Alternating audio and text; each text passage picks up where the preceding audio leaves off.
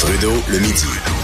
Joignez-vous à la discussion. Appelez ou textez 187 Cube Radio. 1877 827 2346.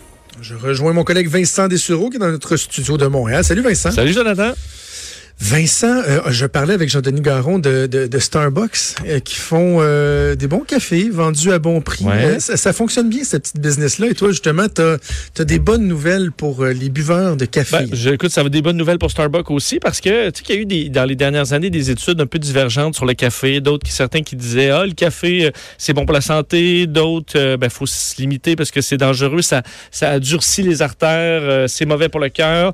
Euh, ben, la British Heart Foundation présente aujourd'hui dans un grand congrès de euh, cardiovasculaire là, en, euh, en- en Angleterre euh, une étude auprès de 8400 personnes. Quand même une étude importante là, Quand inclu- même, quand même. incluant le suivi avec des, de la résonance magnétique et tout ça pour voir est-ce qu'il y a une, une influence sur le cœur pour ceux qui prennent du café? Puis dépendamment, ils ont divisé ça en groupes. Ceux qui prenaient moins de une tasse et ceux qui en prenaient entre, en fait, jusqu'à 5. Puis ensuite, tu as les 5 à 25 cafés par jour.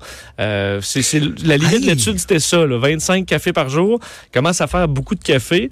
Euh, Écoute, moi, je, je bois beaucoup de café puis je me suis jamais approché de 25. Ben, c'est ça. Quoique, des, ceux qui prennent des grosses bouteilles, euh, je sais pas, je sais pas si ça rentre avec la boisson énergisante, là, mais veut, veut pas, c'est de la caféine. Euh, Tu sais, ceux qui boivent les gros, gros monsters super gros, je sais pas, ça fait combien de café la, la canette, mais il y en a qui t'enfilent ça d'une soirée des, Ouais. des vodka Red Bull et autres. Tout ça pour dire que les nouvelles sont bonnes parce que selon la British Heart Foundation, il n'y a aucun problème à boire jusqu'à 25 cafés par jour pour ce qui est du cœur. Euh, Il n'y a pas d'artères qui durcissent, il n'y a pas de cœur endommagé. Euh, en fait, on dit la différence n'est pas significative. Puis on sait que là-dedans, là, ça en prendrait pas beaucoup pour qu'on le dise. Donc c'est tellement minime que euh, là-dessus, il n'y a pas de problème. Ils disent pas de, qu'ils se mettent à caler des grands silos de café, un, un Tim à la 10, là, mais il y a dû euh, au moins à ne pas s'inquiéter sur l'effet cardiaque. Euh, c'est déjà bon. Alors vous pouvez profiter de votre café euh, sans, sans inquiétude.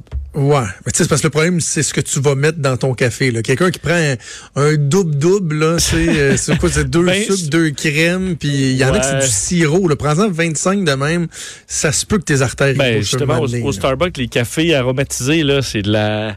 Il y, a- tout là-dedans. Là. Non, oui, non, c'est Il y a pas- du pas gras puis du sucre. Puis alors ça, 25, je pense pas que c'est bon. là. OK. Hey, Parle-moi de, de ponctualité. Ça, j'aime ça. C'est comme une espèce de quiz. Tu me demandes qui dans la population est le plus ponctuel. Ouais, tu si veux on- qu'on- ben, que si je te réponde comment? Là, Ben, si on divise, groupe, euh, ben, en fait, je vais te demander les pires et les meilleurs. Dans, euh. C'est un groupe qui doit être identifié au niveau du genre et de l'âge. Donc, par exemple, les ça. hommes de tel âge à tel âge ou les femmes. De... Donc, lesquels sont les plus ponctuels et les moins ponctuels? Et là, le range d'âge, c'est moi qui le, qui le décide? Ou, euh? Euh, oui, tu le décides. Mais tu sais, c'est sur euh, au travail, là, on s'entend. là. Donc, les c'est plus ponctuels, je dirais les euh, 25-54 chez les hommes. les plus ponctuels? Ouais. OK, ben, ah, ben, c'est pas. Ben voyons. Non, c'est pas bon. Ben là, c'est pas. c'est- Excuse-moi, là, certainement pas les femmes qui sont les plus ponctuelles. Ben, on dit, on dit, attends, je vois Joanie qui. qui, je suis qui- pas misogyne, qui là, mais c'est pas vrai que les femmes. Écoute, je dois pas côtoyer les bonnes personnes. Vraiment Ben, pas.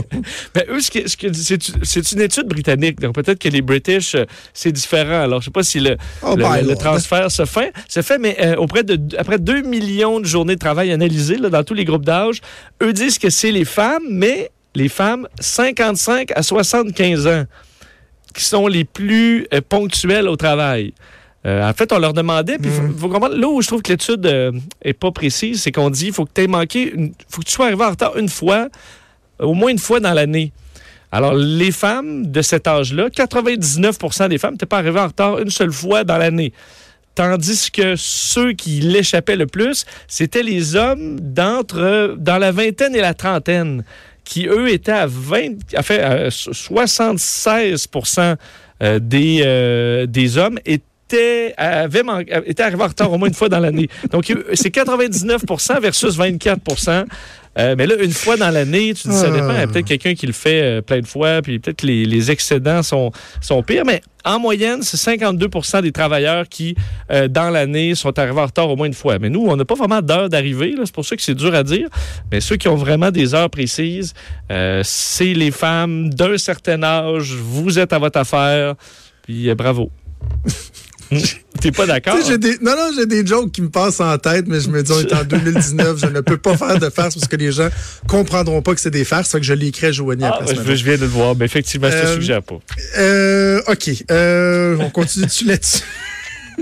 Est-ce qu'on a des raisons dans, l'étude? Est-ce qu'on se risque... euh, Ben, abs- absolument pas. Ce qu'on dit, c'est que, euh, entre autres, les, euh, il semble, en tout cas en Angleterre, avoir un regain d'intérêt pour certains travailleurs plus âgés qui vont peut-être combler une demande et que peut-être la ponctualité fait partie des raisons qui rassurent un employeur sur l'embauche de personnes plus vieilles.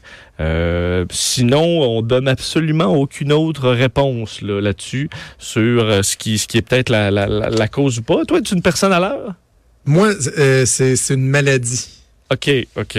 Pour de vrai, une- la ponctualité est une maladie. Toi, Tu sais, arriver à l'heure, t'es fois- déjà en retard. Là. Faut que tu sois là un petit peu d'avance. Ben non, mais tant mieux si j'arrive à l'heure. Sauf que si dans ma tête, il y a une possibilité que j'arrive juste, je suis pas bien avec moi-même. Puis là, en vieillissant, je, je, je, je me connais de mieux en mieux. Là, tu sais, je m'accepte. Fait que maintenant, ça me dérange pas d'arriver 25 minutes d'avance à quelque part parce que je me dis, mieux vaut ça que d'être dix fois plus stressé puis d'arriver, tu sais, comme juste à l'heure ou cinq minutes d'avance parce que je vais tellement avoir peur d'arriver en retard. Tu comprends? Ouais. Moi, ça a été l'inverse. C'est mon côté toc. J'étais comme le- toi, plus jeune, puis là, on dirait que je me suis devenu plus lousse un peu à ce niveau-là. Parce que je vais toujours, Ah ouais? je vais toujours, si je suis un peu en avance dans mon planning, admettons, de matin, là, puis là, que je vois que j'ai, bah, j'ai un 15 de, c'est sûr que je, je vais tout éponger jusqu'à ce que je sois dans marde. OK. OK. Hey, il nous reste une minute. Je veux absolument que tu me parles de ta dernière histoire. C'est une histoire d'intelligence artificielle qui est branle le milieu de la porno. Oui, euh, le milieu de la porno qui était branlé par une histoire euh, en Chine, comme quoi un, un- un programmeur chinois basé en Allemagne aurait euh, bon, élaboré un système de reconnaissance faciale qui permet d'identifier, si tu regardes une vidéo porno, isoler le visage d'une actrice ou d'un acteur et de pouvoir l'identifier sur son réseau social. Donc, par exemple, tu vois quelqu'un, une femme performer, puis tu, te, tu l'identifies et tu retrouves ensuite qui elle est dans la vraie vie sur non. son Facebook. Euh, ça a fait quand même euh, toute une histoire, cette affaire-là, sauf qu'il faut, faut se dire, il n'y a pas de confirmation que cet outil-là existe, que euh, c'est pour l'instant ce nom, ce, des révélations qui ne sont pas confirmées, mais on sait que c'est possible techniquement et, et ça montre à quel point les outils qui s'en viennent de reconnaissance faciale peuvent déraper dans le futur. Parce que là, tu dis pour la vie privée, quelqu'un qui, par exemple, a fait un film plus jeune, un film pornographique, mais